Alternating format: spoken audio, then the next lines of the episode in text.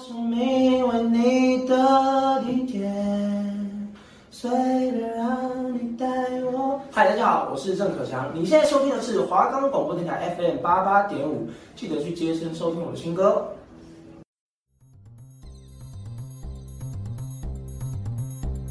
八排十五号重新装潢，音效升级，确认过声音，这里就是对的电影院。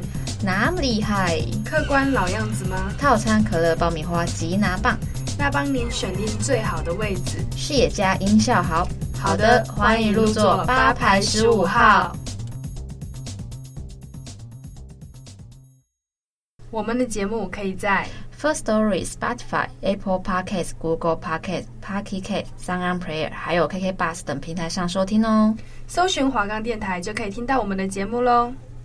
Hello，大家好，我是主持人 Sophia，我是 Jacqueline。哎，最近疫情真的很恐怖哎，甚至你知道身边很多人开始确诊，前阵子快筛都买不到，现在就是开始排队了。而且那个确诊的人是，比如说去年可能是十几例，我们全部停掉课，然后现在六万五万，那我们照常生。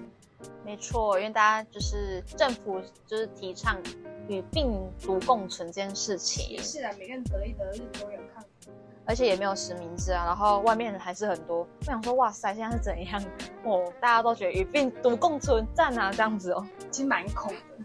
那、啊、疫情爆发这么久，你觉得最让你感到害怕的是什么？虽然台湾是从去年五月份开始，疫情变成了一个比较大规模，嗯，但其实真正的我们的新冠疫情，其实从二零一九年十二月份那边开始，一直到隔年二零二零年一月份，对，就是被证实为是一种传染。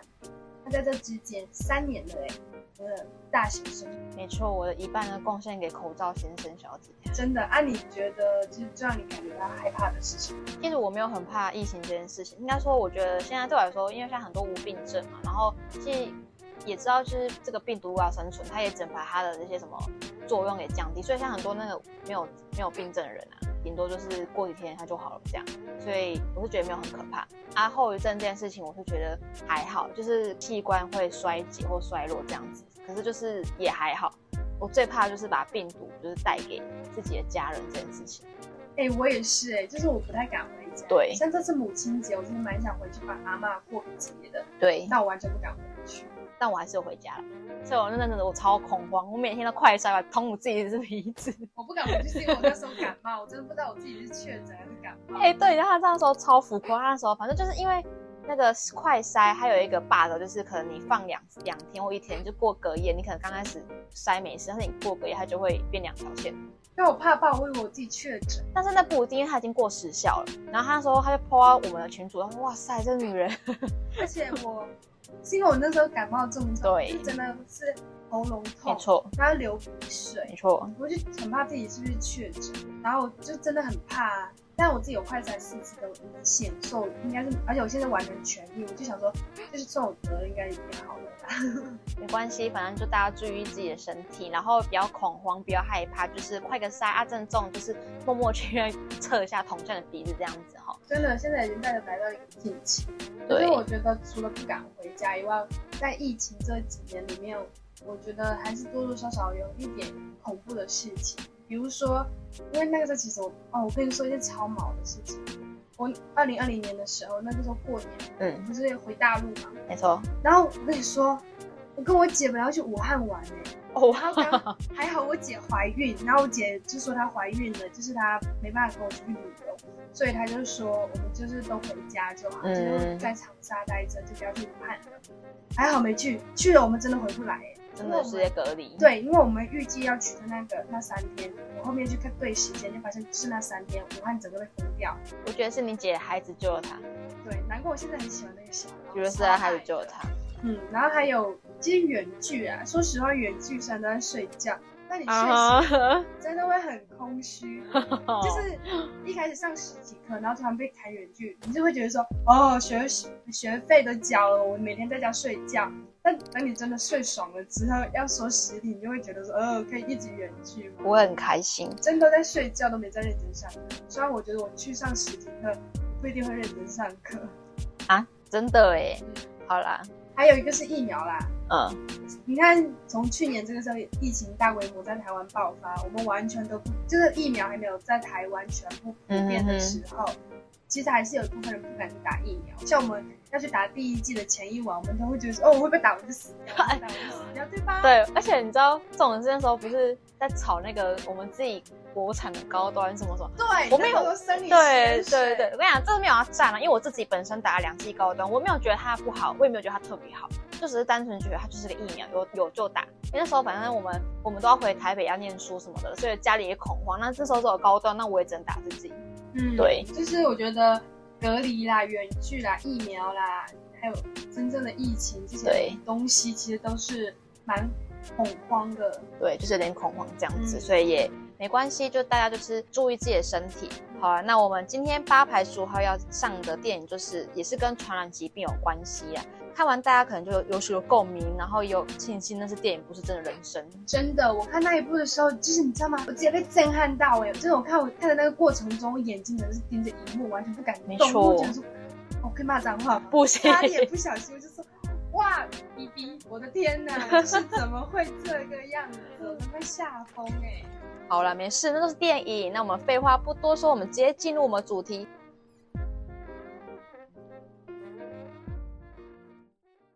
那我们今天要介绍的电影就是二零一三年上映的韩国灾难恐怖电影，主要讲述是一种非法移民呢所带来致命的流感，然后在韩国的盆塘区爆发后呢，让所有感染者会死于三十六小时内。对，然后呢就是会引发很多混乱这样子。那被隔离的城市啊，就是里面的人都没有逃脱这个城市，那开始为了生存啊挣扎的故事。对，而且那个疾病我看的时候真的会吓疯哎，他们。是会一开始脸上会起红疹，然后会吐血。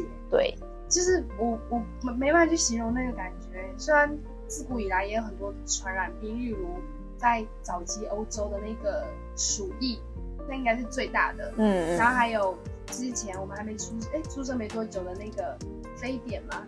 哎，我发现 SARS 对 SARS SARS 就 SARS，然后现在的那个新冠疫情，没错，我觉得生病真的好恐怖，特别是传染病。没错，嗯，好，那我们继续开始讲解这部电影呢。好的，剧情呢描述的是香港人蛇集团安排一批来自东南亚的偷渡客躲在货柜中，从香港呢运送至韩国的九天内，然后偷渡客们呢因不明的病毒互相感染，然后最后居然离奇死亡。在彭塘呢负责监狱的呢是吴炳基、吴炳佑两兄弟，打开货柜后呢就发现。全部就是尸体，我无法形容那个画面，因为我有看那个电影，就是你把那个会不会撬开，里面死一堆人呢。对，就是以为是什么丧尸片，真的超恐，我以为我是不是看打开了失速列车，然后唯独一名呢，就是菲律宾的，他们打开之后呢，就是有一个人就抱着他们的腿，那个人叫做孟赛，然后他是来自菲律宾的，然后他是唯一的幸存者，他在命头打开在尸体堆里面待了这么多天呢。嗯，然后比佑呢就想要抓住那个莫塞，但是让那个莫塞逃跑了。他们就是就他们两兄弟一起开车载着那一个菲律宾人，想说要带回去，至少能带回去一个打工的嘛。对。结果他们开到一半呢，我们的弟弟比佑他就突然开始咳嗽，对，然后开始流血那些的，七孔流血，也没到嘴巴会是嘴巴嘴巴。然后他就是第一个被送，哎，也没到送往医院，他有去看医生。对。然后看完医生之后，医生就是把它当做普通的病毒感染，嗯、然后好像就是又有人咳嗽了一下，然后开始全部感染。那里面有学生、有小孩、有妈妈、有医生，然后这些人又再回家，嗯、然后都咳嗽，就随着那个口嗯唾液，就是飞飞沫传染啊。对，然后就很恐怖，就是它是镜头里面是真的有描述那些唾液飞溅的那个过程。然后最后他就是因为多重器官衰竭就死掉了。对。然后这个病毒就随着他的那个飞沫就是到处传染，然后大家就纷纷开始咳嗽，然后冒红点的症状。对。那我们职业为救难队员的男主角张赫呢，在某次车祸中救了一个离异医生秀爱，那对他有一个好感，有好感之余呢，那也替他捡回遗落在事故现场的包包。那秀爱的女儿呢？美乐有一天在公园巧遇了逃脱的孟赛，不够夭寿，一个小女孩而已。真的。然后我们秀爱就很对对，我们美乐非常的好心的就把她手中的面包给她吃。然后两人虽然语言不通啊，但也成了好朋友。那美乐就打电话给张赫，那希望身为救难队员的他可以帮助梦赛。但梦赛呢就再度逃跑，然后美乐就是和张赫决定一起去找那个孟赛嘛，结果就找不到他，然后他就是不知道跑去哪里了。那同时呢，恐怖的流感病毒就是已经散播到这个城市，你看它的散播能力超级快，然后接二连三就有民众会有吐血反应啊，然后一直咳嗽，接什么红斑症状这样子。然后就连美乐和张赫所在的百货公司也乱成一团。然后张赫为了救了个那个即将就是有一个搭手扶梯的的一个妇人，手扶梯这样摔下来，然后不慎就让美乐走失了这样子。对，那此时我们的秀爱呢所在的医院也有医护人员遭到了感染，为了保护其他医护呢，院方安排直升机直接载送。那校外为了找女儿，就来不及搭上直升机。哎，你看，是为了保护其他医护人员，院方居然派送直升机将医护人员送走。嗯，就是他们那个时候政府下命令之后，说有传染病毒要将整个彭潭市封锁的时候，政府居然是将那些高管，就是比较厉害一点的社会阶级的人物，然后送走。哎。然后，到我们的秀爱为了找女儿，就来不及搭上直升机。他与张克到超市呢，去寻找我们的美乐。而且电影的那一幕是整个 Costco 里面哦，每一个人都是大爆抢。对，其实这真是人类的本能啊，本能就是你为了自保，你就必须去抢。像台湾之前有什么卫生纸都要抢，泡面也要抢，什么都要抢。鸡蛋是不是有抢走啊？鸡蛋是变贵，哦，变贵。哦，真的是不解，你知道吗？大家就是正常生活就好，你不要搞恐慌。不是，我跟你讲，不要讲别人，我们那时候也冲去家乐福要跟别人抢。那是因为自己买不到，我们才去的，好不好？这里是不是我们就没买到？我 是真的没买到。我看了整个那个时候还是顶好。我就整个看着空调顶好，我就整个愣住了。我觉得哇，这真是要死！是他泡面还啊不泡面泡面，他那个泡面还是在那种不好吃的泡面。对啊，我整个真是不解。我直接就是直接去 Seven 买很贵的泡面回来。真的。然后另一方面呢，政府就是为了怕疫情扩散嘛，进而影响到他们首尔就政府那个首都，对，他就下令先封锁本堂市，并且与就建那种隔离所，只要人一旦出现发烧、咳嗽的反应哦。全部送隔离，然后其他比较还没有症状的市民呢，就待在未感染区。然后我们秀爱呢，就无意间发现美乐的耳朵后面出现了那种红斑。但是你看人也是自私的嘛，他是医生，但他女儿确诊了，他就想要隐瞒病情，他就是不顾医护人员道德操守，隐瞒女儿的病情。然后母女俩就待在未感染区域，你不觉得这是也很那个吗？其实电影有一个小 bug，就是我们的男女主角就张克跟我们的秀爱碰了，他也没有感染。对，重点是他们就是带着那个主角光环，他们一直跟感染者接触，他们两个没感染，他们可能自带免免疫系统这样子。对，就是很 我去看很多解说，他们就说这是最 bug 的地方，嗯、就是给他们一个主角光环，像是那个。超人就永远摔不死的感觉一样，当然啦、啊，他们明明是正常人，他们跟我跟感染者接触，他们就没事哎、欸，可能就刚好他们身身强比较好，身体比较好。真是谢谢你帮他们做这个解释。啊，不然怎么办？不然故事的剧情，他们自己先感染，然后就不用演了、啊。嗯，但是其实我们的秀爱，他是怕他后来张克想要来救他们母女俩，是他就是也完全不太理张克，因为他其实他女儿传染给他。嗯、对，然后呢？然后被分类在感染区的那个哥哥叫做吴秉基嘛，嗯、他就看到害死弟弟的梦三，因为那个时候梦三已经被抓到了，对，因为大家知道他身上出现了免疫系统，因为他已经痊愈了，所以他们就想要抽那个梦赛的血清去做那个对疫苗当抗体。但是我们那个吴秉基，他就是因为他弟弟死啊，他就想要杀死梦三，结果他最后真的把梦三杀死了。还有在梦三死之前。然后我们的秀爱有先找到梦赛抽一管血清，他本来不让梦梦赛，本来不让秀爱抽，是因为他发现梦赛是要去救美乐，因为美乐之前为了救梦赛有给他面包吃，嗯，他就觉得说哦是这个可爱的妹妹救他的那个妹妹感染了，所以他想要救这个妹妹，嗯，他才愿意给血清，就让他注射到美乐身上，然后最后呢梦赛就是因为死就死掉了嘛，对，就是被那个哥哥害死了。但至少我们的美乐有在最后关头有被打一针血清进去，但是因为这件事情呢，也被军方发现，就是有发现美乐是确诊者，所以就还是把美乐拿去关，对，去抓起来。呃，我记得那有一题目就是蛮感人的。对，但其实我觉得重点是美乐，俗话说是被送到感染区，但你知道感染区是什么吗？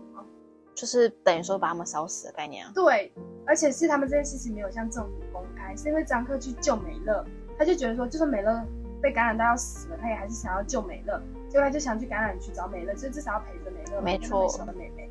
结果发现大家是把所有感染者的尸体，不管死还是没死，只要是你感染了，全部丢在那个盆塘体育区里面嘞，就体育场，全部丢进去，然后焚烧。哎，所以我们将会就找到了那个美乐。而且这时哦，彭塘市其他的人都以为这些感染区的人被送去是要被集中治疗，结果他们也是送死。对，因为我们觉得他们就是感染出来的地方。对，找到美乐之后呢，就被我们的政府上，因为这件事情就被被人发现了嘛。对。然后其中有一幕是因为有一个军人哦，一开始张克跟军人说：“你们怎么可以这么残忍？”帮助政府这样子去杀死这一些感染者，甚至里面有一些人是还有生命迹象的。然后直到有一个其中一个军人，他的妈妈要正在被送往感染区，嗯，然后被他发现了，他就扑上前去，他直接把面罩都摘掉去抱他妈妈，然后他就想要救他妈妈，结果军方就是把他们分开，就是其他高管就把他们拉开，然后那个男生他是是直接大喊说根本就没有什么感染区，他说。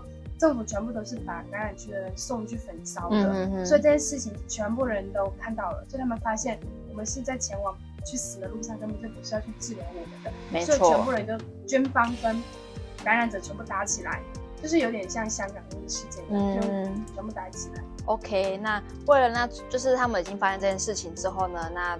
市民就要反弹嘛，就是你怎么可以把我们家人给烧死，然后还活着这种概念哈？为了阻止呢市民的反弹嘛，因为市民已经知道他们就是他们的那个密谋这件事情，然后政府就开始撤离医护人员了。那就在运送梦赛的途中啊，就是被那个吴秉基给发现那个梦赛的存在，然后他就是想要杀了他嘛。然后唯一的抗体消失呢，众人就非常挫败。总统呢被总理及美军代表压制，只能眼睁睁看着彭塘市市民陷于水深火热之中啊！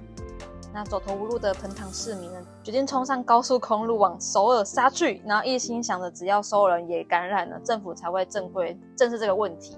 因为毕竟他们已经够可怜了，然后他们政府还就是视而不见这样子，然后他们要拯救彭塘市嘛。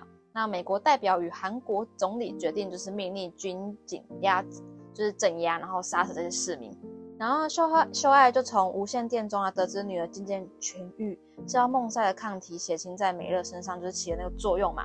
那总统得知有抗体之后呢，和总理吵了起来，要求他们呢就停止镇压市民。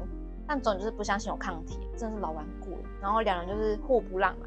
美乐冲出来，冲出那个封锁线，说想要去找妈妈，结果。军方呢就看到后呢，就是人质要开枪，然后美乐就哭说不要开枪杀我妈妈。结果肖亚就替他女儿挡了子弹，然后封锁线后的那个彭塘市民就这样种气噗噗啊，怎么可以这样子杀？他是我们的抗体，然后就是这些事情，这件事情这样发生，然后就发纷纷冲上去保护这对母女。然后我们总统呢，其实也在跟我们的总理进行一个韩国的总统的总理，对，然后呢就是他们进行一个挣扎。然后总统他决定权比较小，但是他就是觉得大家不能这样子去对待他支持。对，我们总理呢，他就是觉得说，就是要把彭塘毁掉，这样才能救其他人，所以他们就在那边做挣扎。然后我们总统从监视画面中呢，就看到我们美乐真的痊愈了，就是再度要求总理停止镇压的命令。然后但总理居然派出美国轰炸机，就是想要炸掉我们的盆塘。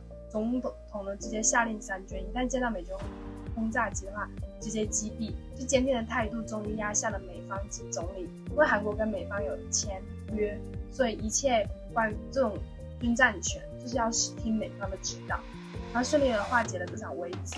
那我们美乐的血液呢，也成为了抗体研发的重要来源。就成这成为一个 ending，就是美乐成为了唯一一个可以救我们彭塘市区市民的人。对，那你觉得我们最后一期节目我们有讲的很四 D 吗？好像其实也还好，有吧？我们讲的很亢奋。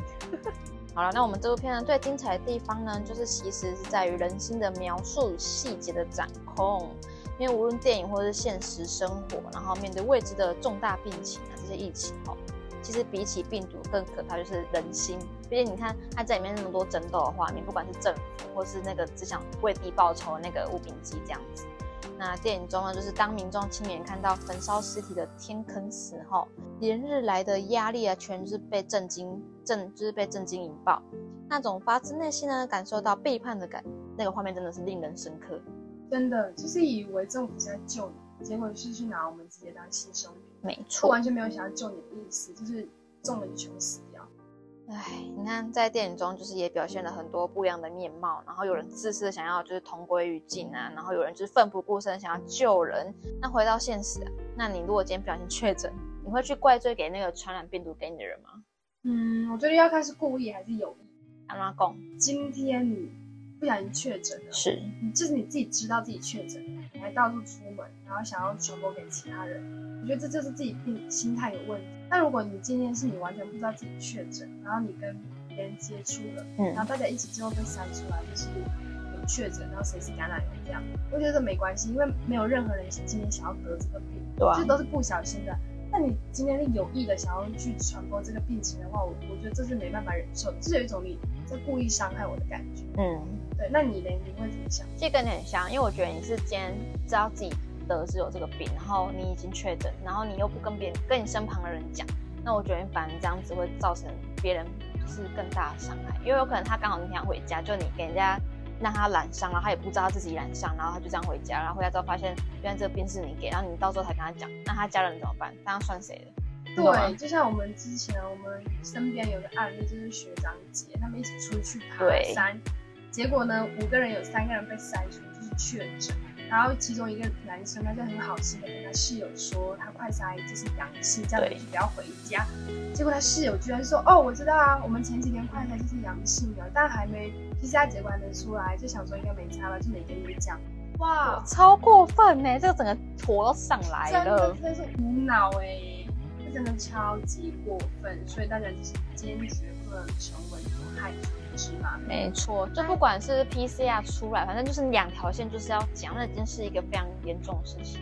对，因为现在其实快筛两条线就等于确诊，大家就是要小心，不要有害群之马的意思，就是不是说我们无意的，就是你有意的话，你就不要去当那个老鼠屎。没错。对，当得知自己确诊的时候，就是好好通知最近接触过的人，大家一起乖乖在家隔离，照顾好自己。然后不要乱传播疫情，因为每一个人都不想生这个病。对，但其实就是生生这个病也不要害怕，因为它其实也没有想象中那么可怕。因为大家都应该要都打疫苗这件事情，那疫苗就是有它的功效在。那如果今天真的不舒服什么的，就是通报给呃，就是有那个通报系统嘛，那通报给学校，然后去看个医生，拿个药吃，然后拜大家不要再出门了，求你们，就是待在家十天，十天保护自己，保护别人这样子。对，因为大家都不容易。所以不要去得逞。对呀，然后，嗯，其实呢，一个小遗憾的事情告诉大家。没错，这是我们最后一次节目，因为也其实是因为疫情的关系，所以我们也没有去学校，所以我们的实习也被暂停。我们八排十五号就来到了最后一集，对，最后一期节目，所以我们才想说用流感这部电影来做一个 ending，因为都是被疫情所影响的，所以我们。就是今天在这边跟大家告一个小段落。接下来呢，我们想要利用最后的几分钟的时间，跟大家聊一聊这一年实习的成长。对，像是你看这一年来，我们也就是上下学期啊，那，我们先讲 Podcast，就是大家首听，就是你们现在听这个节目，应该还知道这节目是做什么的吧？应该记得。你看我们从第一集，然后诶做，就是慢慢做起来，然后不管在口条上，应该还是有进步的。对啊，第一季我还在节目中，不知道大家记不记得？我觉得那边说哈哈笑死，就是对啊，不论是口条，或是诶声线，或是剪辑能力，就是都有变好。那我们这学期也多了一个节目，其实我也没有那么会剪辑这件事情。我说我不是音档，毕竟音档是我还算拿手，主要就是像那个影片这种东西，可能就是还要再练习。这件事情是我们要慢慢练习，这样就靠自己。然后你说在实习上有学到什么？我觉得最重要是学习到那个为人处事这件事情，就是我学到最多，就是他要与人共处、沟通、去接受新的人，就是与人相处的概念。因为你看，我不管要去哎拜访我的受访者，去邀请他们，我都要学会说话的艺术，你懂吗？就是说话就是很重要。然后你要想要怎么跟他们聊天，才能让他们就带出你所你新闻所要的东西。然后才不会让他们觉得你很雷，就你很反感，不会不会问问题，然后让别人觉得逻辑。因为别人你刚开始都很传，你去问别人就是啊，这一定是刚来的什么什么这种感觉，我不想有变有那种感觉，所以就是练习后成长，然后台风什么都变比较稳，是吧？然后作品当然就是不作品，就是我拿出来实习的东西也一直就是比以前我自己看是有进步啦，应该有吧？我自己其实也有，对，慢慢成长。那你呢？我觉得我是一个慢慢后退的感觉，就是我一开始接触这些新的事物，就实习的东西，我就会全神贯注的想要把它做好。嗯哼、但到后期我会出现一个倦怠感，就是我会腻的感觉。这件东西好像它对我来说只有这样，所以慢慢的我就会觉得做完就好。之前我会要求做到好，嗯、但现在我的就是会觉得做完就没事了。就会有一种越来越不负责的感觉。就是这一年下来，我就发现我是走一个往下的趋势，下坡这样。对，但当我们面临到大三快大四的时候，我就会有一个很紧张的感觉，就觉得啊，要要赶快振作。对对，我发现我这是一个坏习惯，就像是高中的时候我们考学测，在学测前，我是就是可以很努力、很认真，想把这件事情做好。嗯、但当快要学车的时候，就会突然有个怠惰感，就是有一个。嗯随便了的感觉，对，就是这是一个不太好的习惯，就很像虎头蛇尾啊。对对对，就是有好有坏，就你从中这件事情中，你能发现好，你也能发现不好。对，但我觉得唯一庆幸的是，我还是有学到一些东西，比如说在跟受访者聊天，因为你可以接触到不同人，对，你可以接触到你原本生活圈中完全不会去接触到的人。对，像我是走艺术艺文线，然后我就可以去接触一些画画的人、策展的人，嗯、然后跟他们聊天，去了解。他们的世界是什么样子的？可以去了解到不同样的东西，那你可以接触到更多的人。对，然后你自己也会去，像我之前很少会去看展，但我现在就会变，发现看展是件很有趣的事情。对，就是找出自己另一个不一样的兴趣。对，像我们，像我们。